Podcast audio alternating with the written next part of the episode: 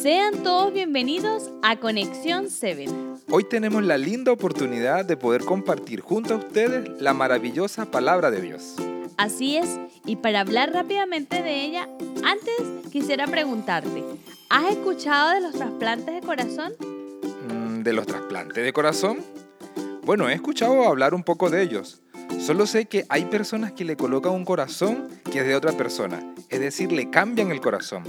Prácticamente le dan un corazón nuevo. Bueno, te comento que el versículo de hoy habla de algo muy parecido y el pueblo de Israel necesitaba un cambio urgente. Así que te pido que por favor leas Jeremías 24:7. Claro que sí.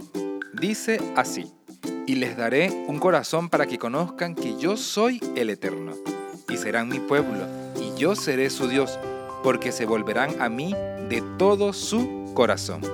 ¿Te diste cuenta, Miguel, por qué te lo decía? Sí, ahora lo entiendo mucho mejor. Pero ¿por qué Dios le dijo esto? ¿Será por lo que los capítulos anteriores menciona que el pecado era mucho y todo lo que habían cometido?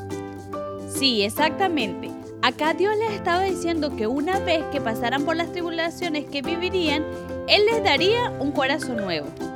¡Wow! ¡Qué interesante de verdad! Porque este pueblo estaba envuelto en mucho pecado y en mucha idolatría, Laura. Exacto. Vemos que justo eso era lo que necesitaba, porque el pecado del pueblo era mucho. ¿Y esto realmente sería así? ¿El pueblo de Israel nunca más caería en la apostasía, en la idolatría? Efectivamente fue así, Miguel.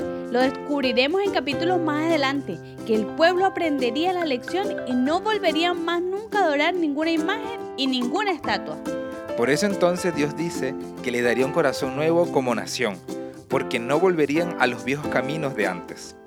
Esto nos enseña que muchas veces Dios permite que pasemos por situaciones difíciles, Primero, porque no quisimos escuchar su voz ni volver a sus caminos. Y segundo, para que también podamos tener un cambio en nuestros corazones.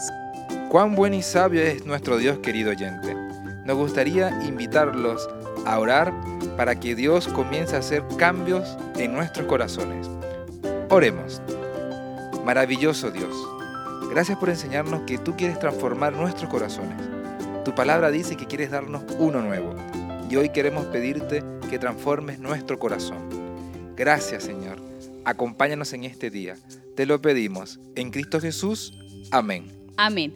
Querido oyente, recuerda que Dios quiere transformar tu corazón, pero Él solo lo hace si tú se lo permites. Te esperamos el día de mañana en un nuevo podcast de Conexión 7. Dios te bendiga.